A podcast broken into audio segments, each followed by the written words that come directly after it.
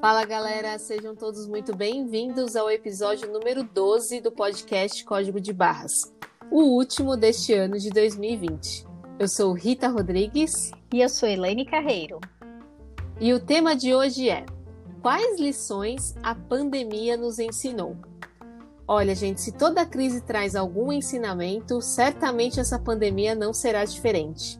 O coronavírus chegou arrebatando todas as nossas certezas de estabilidade o isolamento social trouxe incômodos e o medo da contaminação.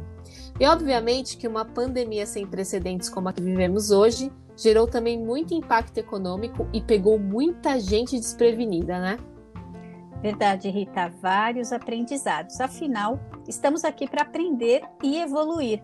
Como você sempre diz, né? Olhar o copo meio cheio é muito melhor para deixarmos nossa mente sempre otimista e assim facilitar também, né, encontrarmos soluções para os problemas que surgem. Afinal, o mais importante nesse período foi cuidar da nossa sanidade mental, ou seja, nossa saúde mental deve ser prioridade durante toda essa pandemia.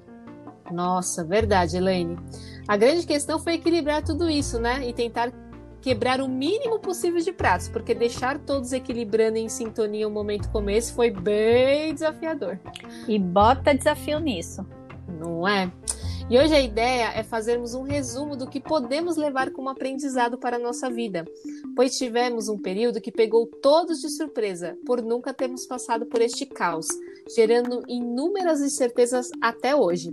Mas agora é repensarmos para que possamos ter consciência das nossas fragilidades e nos prepararmos para enfrentarmos de forma mais segura os imprevistos que a vida nos apresenta. Bora começar? Bora! E como de costume, vamos a alguns dados sobre o impacto que o coronavírus fez em nossa economia logo no início. Ele chegou assim, devastando. Em menos de dois meses, 600 mil pequenas e microempresas fecharam suas portas no Brasil, gerando 9 milhões de desempregados, de acordo com pesquisa do Sebrae, batendo infelizmente um recorde aqui no Brasil. Diante da crise, foi criado o programa de auxílio emergencial, com o objetivo de manter um insumo essencial para as famílias aderentes ao programa. Ah, falando um pouco de mercado financeiro, tem um relatório muito interessante da XP Investimentos dizendo que o mercado viveu quatro fases nesse ano. No início do ano, o mercado estava super otimista e com grandes expectativas sobre 2020.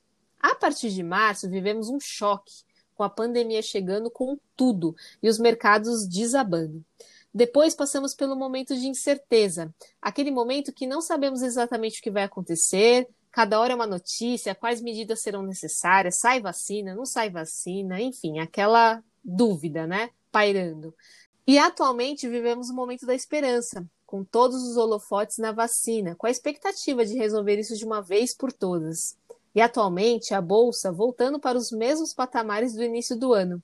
Enquanto a gente gravava esse episódio, a bolsa ultrapassava os 116 mil pontos, o que mostra uma recuperação total no período de nove meses, zerando as perdas.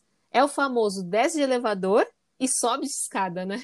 É bom, é verdade, Rita. Despencou e haja degrau para subir, hein? Nossa, tem que suar, né, Elaine? Pois é, Rita. Você sabe que eu acho que vale também ressaltar a questão da responsabilidade social, que foi muito importante nesse período. Cada passo que os líderes das nações do mundo deram diante ao Covid foram noticiados e marcados também na história ou como inspiradores ou como exemplo de péssima gestão. E com as empresas não estão sendo diferente, né? Frente ao medo de perderem seus empregos, profissionais do mundo todo olharam para os seus gestores em busca de respostas e de esperança. A forma como os líderes estão respondendo a essa necessidade é que vai separar os líderes do futuro dos que ainda não entenderam que uma empresa de sucesso só é sustentável se as pessoas que a mantêm ativa estiverem felizes e confiantes. Sendo assim, o cenário pós-pandemia traz às lideranças novas responsabilidades. Os colaboradores também foram convidados a serem mais ativos, fortalecendo a união e a colaboração na busca por soluções efetivas, ao invés aí de só esperarem respostas milagrosas dos seus gestores. É isso aí, Elaine. São inúmeras questões que mostram as mudanças que um caos global pode desencadear, né? Sejam elas boas ou ruins. Inclusive, potencializa aquilo, que já somos, lá na nossa essência, né? Então o negócio fica mais escancarado. Mas enfim, vamos às lições, Elaine.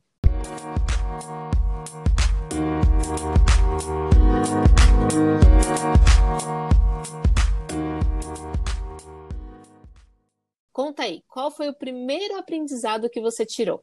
Nossa, o primeiro aprendizado. Tenha sempre um planejamento. O planejamento é indispensável para gerenciar de forma eficiente nossa vida e nossas finanças. É com ele que é possível traçar metas, definir quais são os caminhos que devem ser tomados para se chegar a um determinado objetivo e também estabelecer planos de contingência. Muitos brasileiros nunca pensaram nesses planos, o que os levaram ao desespero. Montar um cenário otimista e outro nem tanto faz parte, inclusive, de um bom planejamento, sabia, Rita? Oh, com certeza. O momento atual só reforçou como é importante pensarmos no próximo passo, no próximo projeto e como está a situação também dentro de casa, né? É o momento, se ainda não, é, não foi feito, de colocar tudo na mesa e ajustar o que precisa ser ajustado. O grande problema é que muitos negócios no país fecham as portas por falta de planejamento já em condições normais. Agora, imagine como uma pandemia pode atingir em proporções maiores empresas e, consequentemente, a vida pessoal de, um, de cada um. Imagine então os pequenos empreendedores que muitas vezes vendem o almoço para comprar o jantar. Para mim ficou claro que acordar um dia e dizer que quer se tornar empreendedor sem um mínimo de planejamento e estrutura para enfrentar um plano de contingência é passar a viver na roleta russa. Você tem que ter estômago para isso. E Rita, conta aí mais um aprendizado que você tirou também. Ah, Elaine, eu já falei aqui e vou repetir. A reserva de emergência é item essencial. Nossa, como essa pandemia reforçou que ela é necessária. Elaine, em épocas de crise, quem tem caixa é rei. Já ouviu essa? Já ouvi. Perfeito. Isso vale tanto para o exemplo que você acabou de dar, né, para autônomo, empresário, quanto para a pessoa física. Essa recomendação, que parece papo chato de nós planejadores financeiros, parece até um certo pessimismo, mas certamente salvou muita gente nessa crise. Eu falo pelos meus clientes, apesar de eu falar, reforçar o ponto, logo no início da pandemia, eles mesmos já me falaram: nossa, agora eu entendi a importância. Ainda bem que eu consegui construir. Ou do tipo, nossa, agora eu quero acelerar isso aí e finalizar logo a minha reserva. Então, infelizmente, nada como uma pandemia do tamanho que vivemos hoje para reforçar alguns princípios básicos. Perfeito. Quem entrou na crise sem reserva financeira provavelmente passou por mais dificuldades. Afinal, o valor destinado a essa estratégia é justamente para ser utilizado em situações como a que vivemos agora. Mesmo porque é um momento que você fica em alerta o tempo todo. Será que eu vou manter o meu emprego? Será que eu vou ter as vendas do meu negócio? Enfim, se você já tem essa questão das finanças bem endereçadas para te dar um respiro, vai te possibilitar tirar o foco disso e pensar em alternativas. Que foi bem o que vimos nesse momento também, né, Elaine? As empresas se reinventando, pessoas buscando, às vezes, em um hobby, que até então era um hobby, uma renda extra até para ajudar nas contas. Verdade, são os novos modelos de negócio, né? E, gente, para finalizar essa lição, eu reforço que, passando tudo isso, caso você ainda não tenha uma construa a sua reserva. Só vai, nem pensa, cai de cabeça. Se você não sabe como construir uma, tem um episódio falando especificamente dela. É o décimo episódio. Depois ouça, que eu tenho certeza que vai lhe ajudar. Vamos para mais um aprendizado, Elaine? Vamos lá. O próximo aprendizado é: não deixe de elaborar e controlar o orçamento. Segundo o levantamento do SPC, 48% dos brasileiros não controlam o próprio orçamento. Pode imaginar as consequências de quem não controla? Porque assim, se você está vivendo no limite, é um, dois para você cair em endividamento. E se você ainda tem uma gordurinha, está dizendo que está fazendo a contabilidade mental. Olha ela aí de novo aparecendo. Então, Rita, te pergunto: para que se faz um orçamento se a pessoa não leva a sério, não controla. É verdade, Elaine. Do futuro a gente não tem controle, mas fazer o seu próprio orçamento é uma das coisas que a gente consegue controlar e monitorar. Então, de fato, foque em ter um orçamento para ser seu guia e lhe ajudar na tomada de decisão. O orçamento vai te ajudar a monitorar futuros gastos. Com o orçamento, você vai saber se está saindo muito da rota, pois é natural um mês gastar mais que o outro. Mas, como sempre falamos, é a lei da compensação. Um mês gastou mais, com base no seu orçamento, você já vai saber que o próximo mês terá que apertar os cintos. Acredite, quem possui e controla um orçamento tem mais equilíbrio financeiro.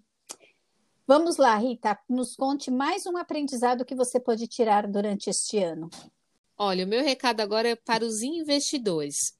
Como ter uma estratégia com seus investimentos também é importante, independente de pandemia, mas o momento só reforçou isso. O ideal é possuir estratégias muito bem definidas.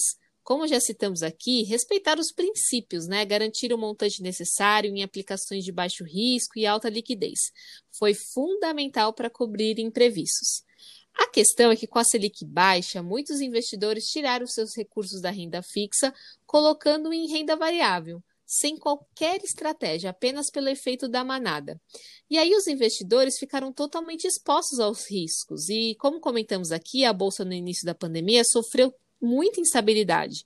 Teve o maior número de circuit breakers de um ano, seis no total, deixando muitos investidores apavorados.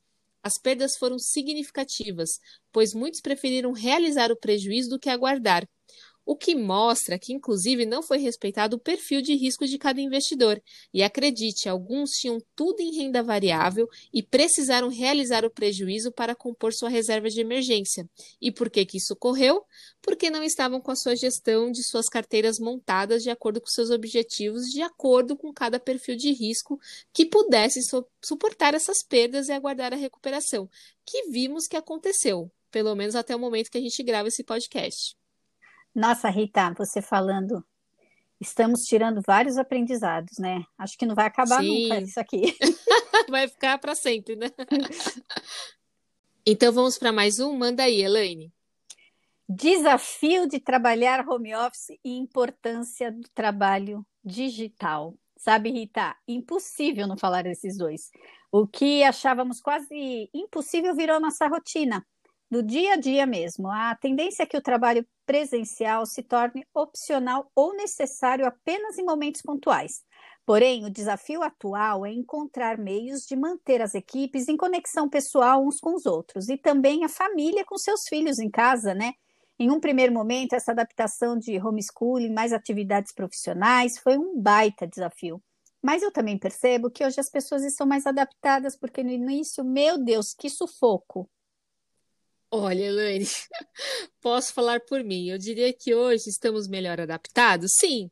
Tive que criar novas rotinas, acordar mais cedo para conseguir conciliar tudo, trabalho, casa, filho, etc, né? De forma geral, acho que passamos bem por essa, com seus altos e baixos, como todo mundo teve. Mas para mim a grande lição foi o nosso poder de adaptação. Somos seres adaptáveis, mesmo muitas vezes a gente achando que não.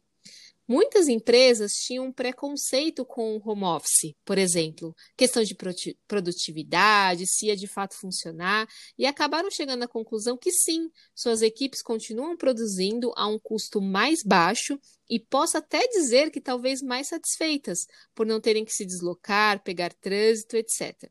Claro, eu estou falando aqui de uma forma geral, porque tem gente que gosta mais de um modelo do que de outro. Mas eu vejo que as, as empresas estão buscando algo mais flexível, o que vai facilitar a, a, e gerar mais qualidade de vida para as pessoas. Ah, e só pegando um gancho aqui com as finanças pessoais, né? Esse tipo de modelo pode gerar um novo, um novo estilo de vida, gerando uma redução de custo. Claro, já estou indo além aqui, mas é só para mostrar que sim, somos adaptáveis e que podemos ser também com as nossas finanças, caso seja necessário algum ajuste. Então, a pandemia nos mostrou isso também.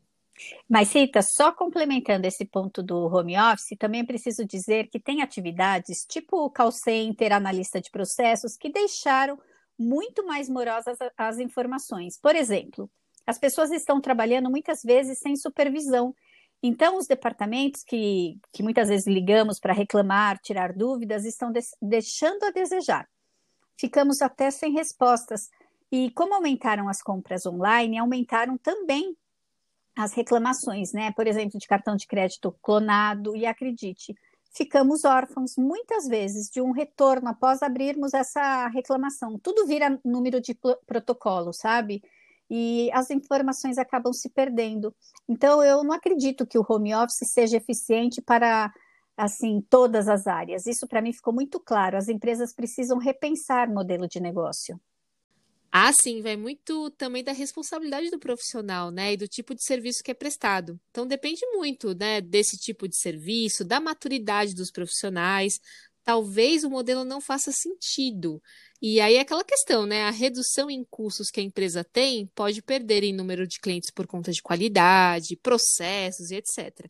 Então aí é o famoso barato sai caro, né? Então, de fato, precisa avaliar cada caso. Verdade, perfeito. E quanto ao digital, eu nem preciso entrar em detalhes, só acelerou o que era inevitável. Para mim ficou claro a importância das empresas reverem seus modelos de negócio, principalmente o varejo que fugia um pouquinho desse modelo. Então tivemos consciência da importância do digital. Eu diria que agora é um caminho sem volta. Nossa, Elaine, é verdade. Eu, um ponto que eu queria colocar aqui com relação a isso é que as pessoas, né, também viram essa uma oportunidade, né, até da renda extra que a gente comentou, através do digital. Então veio realmente para ficar, veio como uma nova possibilidade para as pessoas também, pensando na pessoa física. Inclusive, Elaine, já ouvi falar é, que a pandemia acelerou o processo do digital aqui no Brasil em pelo menos cinco anos. Uau, que incrível essa evolução. Eu não sabia dessa informação. Não é? Muito bom. E me conta aí mais um aprendizado, Rita. Ah, não podemos deixar de comentar que a pandemia também nos mostrou um consumo mais consciente. E aqui falo até pela experiência dos meus clientes, viu, Elaine? Teve cliente que conseguiu montar reserva porque reduziu as despesas variáveis. Teve cliente que comentou que agora percebeu por que não conseguia guardar dinheiro, já que os gastos em bares, restaurantes diminuíram muito, né, agora na pandemia. Então gerou uma consciência muito maior e mais rápida do que se estivesse na rotina normal e frenética, né? Muitas vezes a pessoa nem para para olhar e perceber o que está acontecendo. E outra coisa, Elaine, falou-se muito do minimalismo. Eu não me considero uma pessoa minimalista, não. Creio que ainda tenho muita oportunidade aí para melhorar. E você, Elaine? Ah, hoje sou bem mais consciente do que já fui. Como sempre falo, quem quer mudar e quem me conhece sabe como melhorei com relação às minhas escolhas. Eu também não sou, viu, Rita, minimalista, mas sabe qual foi o meu maior aprendizado, não só na pandemia, mas para a vida? E eu, inclusive, que eu insisto em passar para os meus clientes, o estilo de vida inadequado é que acaba com as finanças. Sabia? É, tem razão. E é perigoso, né? Perigoso. Quando a gente se compara, quando queremos ser reconhecido ou manter status, muitas vezes traz até sofrimento disfarçado do eu posso. Essas atitudes, uhum. essas atitudes detonam as nossas finanças. E olha, premissa na vida. Viva um degrau abaixo da sua realidade financeira. E é um processo criar essa consciência, mas eu digo que é libertador. Mas a questão é que, de forma geral, fomos forçados a viver de forma mais minimalistas, né? E quando entendemos que não precisamos de tanto para viver, as coisas parecem ficar mais simples. E certamente isso ajuda nos momentos em que é preciso reduzir gastos, né? A, agora, cada compra deveria vir acompanhada de uma pergunta simples, mas muito poderosa: Eu preciso mesmo disso? Será que não dá para esperar? E eu falo para os meus clientes, Elaine, você foi forçado a não ter determinado custo. Agora faça aí a sua reflexão. Fez falta? Você não vive sem? Se a resposta for que sim, você que fez falta, ok, insira novamente na sua rotina. Agora, se não, está aí uma nítida oportunidade de usar esse recurso para outra coisa que realmente faça sentido. Perfeito. É se, é, é, é se perguntar o tempo inteiro, né, para não cair naquelas, naquelas furadas, né, Rita? Exatamente. Ah, Elaine, e teve uma coisa também muito bacana, alguns movimentos que foram criados, né? Um deles foi compre do pequeno, compre do comércio do seu bairro. Nas redes sociais, vimos uma mobilização de pessoas solidárias aos comércios locais, que sem dúvida são os mais impactados em momentos de crise. E eu vi, Elaine, que, segundo algumas pesquisas que foram feitas, as pessoas pretendem continuar comprando desses comércios, mesmo após a pandemia. Então, mostra que criou-se um vínculo, né? Gostou do serviço, enfim. Então, podemos dizer que a pandemia também gerou comunidades. Assim, inclusive valorizamos ainda mais as pessoas que estiveram na linha de frente da pandemia. Também, né, os serviços essenciais, enquanto estávamos resguardados em casa, eles se expondo absurdamente. Aprendemos a sermos mais gratos, certo, Rita? Nossa, com certeza, Elaine. Grandes heróis, né? O Elaine, uma pergunta aqui para você. O que você percebe que você fez mais durante a pandemia e talvez não tinha o hábito até então? Ai, Rita, estudei muito. Nunca estudei tanto na minha vida. E fiquei com a minha família, é claro. Mas sabe qual foi a melhor parte? Poder ficar junto é. com, com os meus bichos. Tenho seis, viu? E eles foram. Nossa, meus... família grande. Família grande. Eles foram meus parceiros, né? E meu pai sempre fala que eu sou mais grudada neles do que eles em mim. E no fundo eu posso dizer que deve ter acontecido com você. Aposto que você também é mais grudada no Dudu do que ele em você. Ah, é, olha, pensando aqui é verdade, viu? Que às vezes ele, eu, tô, eu fico dando beijo e abraço e ele fala que não quer mais. Então acho que faz sentido. Pois é, Elaine, como aprendemos ou reaprendemos sobre a convivência, né? E uma coisa eu falo, viu, Elaine? Eu aprendi a valorizar o que importa. Mesmo com dias mais difíceis do que outros, eu percebi como é importante a gente ter a nossa base fortalecida. E como coisas simples, como tomar um café com um amigo, bater um papo olhando nos olhos e um simples abraço fez tanta falta, né? Verdade, oh meu Deus, inclusive o tomar o café com amigo. sempre, sempre fui de valorizar tudo, sabe, Rita? Mas pense, estar com saúde é bênção, né? Eu digo que o, re... oh. eu digo que o resto é administrável. Nossa, Elaine, exatamente. Lembrei do filósofo Paulo Cintura, né? Saúde é o que interessa, o resto não tem peça. Nossa, você pegou do fundo do baú, hein? É verdade, é verdade. Ah, é. Não é? é. Mas, mas, mas, tudo bem, vamos manter o foco aqui, vai. Ô, Elaine, uma coisa que eu sou muito grata é ter acompanhado mais de perto a evolução do meu filho Dudu. Eu consegui perceber as mudanças, porque eu convivi com ele. Isso era uma coisa que me frustrava como mãe, sabe? Tudo bem, tinha dia que eu queria deixar na avó, tocar a campainha e sair correndo.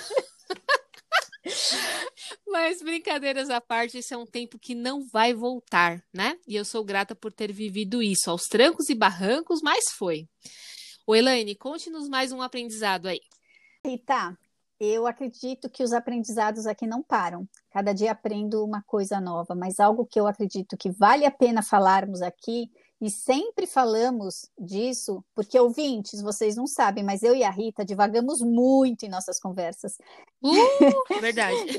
Nós falamos de uma tríade muito importante que, que agora a gente vai dividir com vocês, que eu particularmente, assim, nossa, me norteou muito em muitos momentos que eu precisei enfrentar recomeços. É, vocês praticando essa tríade, eu posso garantir que vai ajudá-los a enfrentar, inclusive, essa pandemia com muito mais equilíbrio emocional. São a resiliência, a antifragilidade e a empatia. A resiliência fez parte da minha vida em vários momentos. Posso, posso até dizer que eu tenho propriedade em falar sobre, sobre ela, é, porque ela faz parte da vida de nós empreendedores, sabe? Na psicologia, a definição de resiliência é a capacidade do indivíduo adaptar-se às mudanças ou resistir à pressão de situações adversas. Como, por exemplo, temos o bambu. Ele enverga, mas não quebra. Rita, eu sou o bambu, tá? Ah, não quebra não, ele. O que, que eu aprendi tendo resiliência? Primeiro que precisamos ter um propósito, ele é a base para ficarmos e seguirmos em frente. Mas como o propósito não paga a conta, necessário nos planejarmos ter que tomar decisões também faz parte, viu, Rita? Verdade, Elaine, muito bom. Como eu comento aqui, né, falando especificamente das finanças pessoais, é simples, porém não é fácil. Ter a resiliência para prosseguir é fundamental. Indo para o próximo ponto aqui é a antifragilidade. O conceito de antifrágil ficou famoso após a publicação do livro Antifrágil, Coisas que se beneficiam com o caos, de Nassim Taleb. Inclusive, eu estou lendo agora, é o livro que eu estou lendo e gostando bastante. Eu também gostei muito desse livro. Nossa, estou gostando muito, Elaine. Mas comentando o que eu já vi até aqui, a antifragilidade pode ser definida como oposto da fragilidade. Indo além, é um passo adiante da resiliência.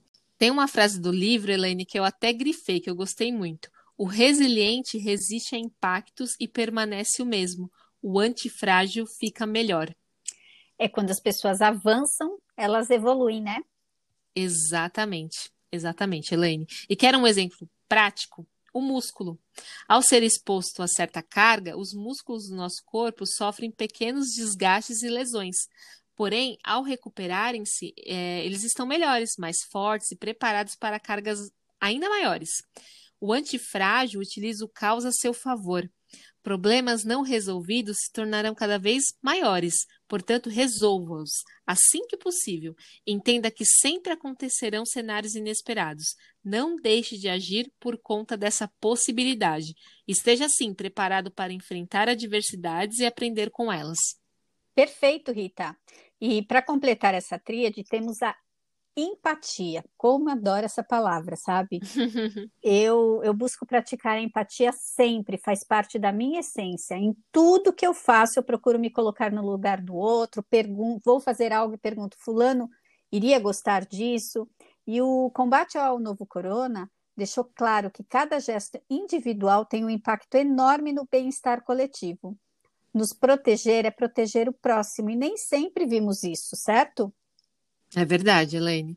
Ficar em casa, lavar as mãos, usar máscara são atitudes simples, mas que podem salvar vidas. Eu vi muito a solidariedade em ações, né?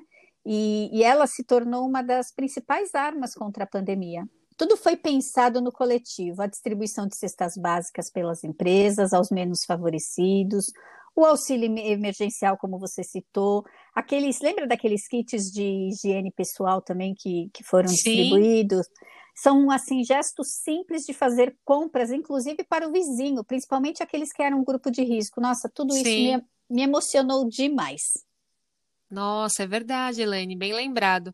E é um trio perfeito, né, que nos traz inúmeros aprendizados. O coletivo é forte, e essa pandemia nos mostrou que se pensarmos só no nosso próprio umbigo, no fim quem vai ficar sozinho é a própria pessoa. Exato. Enfim, poderíamos ficar aqui por horas falando sobre isso, mas vamos caminhando para o encerramento deste último episódio. E para manter a tradição deste podcast, vamos para os códigos de hoje. Vamos lá, Elaine? Vamos lá!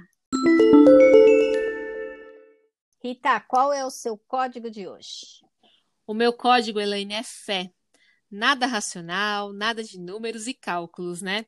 E aqui não estou falando de religião, viu? Se apegue à sua fé, naquilo que você acredita, em uma força maior. Os erros, as dificuldades, os aprendizados, as novas conexões, tudo isso te torna forte, antifrágil e te dá munição para seguir em frente. Mas não esqueça de fortalecer a sua essência. Tem dia que vai ser mais difícil, tem dia que parece que nada dá certo, mas não deixe de acreditar que dias melhores virão e isso, na minha opinião, tem a ver com fé. Perfeito, Rita, perfeito. E o seu, Elaine? Bom, o meu código é otimismo. Ai, Rita, eu posso dizer que passei o ano muito otimista. Confesso que achei que essa pandemia fosse durar no máximo uns três meses. Ah, eu e também. Quando... e quando eu vi que a história não era bem essa, pensei, o que fazer neste período? Bom, no meu caso, como eu disse, eu fui estudar, né? Nossa, como uhum. estudei fui pensar em novos projetos, um deles estamos realizando agora. Exato. Né? Ou seja, olhar o copo cheio é, é, sempre muito bom. E eu decidi ocupar a minha cabeça, sabe? Isso nos ajuda a nos mantermos otimistas. Eu fiquei em movimento, pois eu acredito muito que se você faz a sua parte aqui, Deus faz a dele e ele cuida da gente. E vai muito de encontro ao seu código a fé e o otimismo são atitudes que jamais vão nos derrubar. Muito bom, é isso aí. Ah, então é isso, gente. Chegamos ao fim de mais um episódio e o último deste ano. Ah, eu gosto tanto, Elaine. Ah, eu também, mas vamos descansar, né? É isso aí, vamos recarregar as energias para trazer coisas ainda melhores para o ano que vem. E olha, gente, o sentimento é: chega a Copa, né, de 2022, mas não acaba 2020, não é mesmo? Mas ele está no fim, gente. E que bom que estamos vivos e de certa forma bem. E esse é um grande privilégio deste ano. Talvez a saúde financeira não esteja das melhores, mas se você estiver com saúde física, mental, eu diria que são pontos importantes para seguir em frente e buscar a saúde do seu bolso. Desejo a todos os ouvintes um Feliz Natal e um 2021 de muitas alegrias, prosperidade, saúde, acima de tudo, saúde, né? E muitos abraços, viu, gente? Obrigado pela companhia. Esperamos vocês em 2021.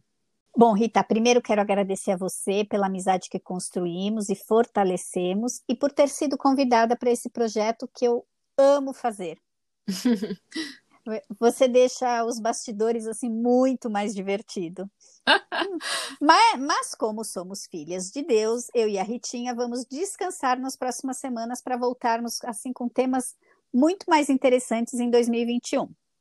Muito obrigada pelo incentivo e feedback de vocês, ouvintes. Desejo um Natal abençoado e que 2021 seja um ano de resoluções e continuaremos por aqui, se Deus quiser, para ajudá-los com dicas para suas finanças, mas principalmente ajudá-los a criar consciência para que vocês criem novos hábitos e comportamentos mais saudáveis, pois, como sempre falamos, são pessoas antes de números. É isso aí. Ah, Elaine, muito, muito obrigado mesmo por ter aceito participar desse projeto comigo. E essa pandemia, mais um aprendizado aí, fortaleceu amizades e a sua é uma delas, viu? Ah, então, obrigada. Não dá para mostrar coraçãozinho, não, né? Não dá, não dá. É. Ah, mas dá para dá pra sentir, vai. Tá, então tá. Obrigada pela parceria, viu? Por expor seus conhecimentos e por toda a sua contribuição. E é isso. Até 2021. Até 2021, gente. Beijos. Beijos, tchau. Tchau.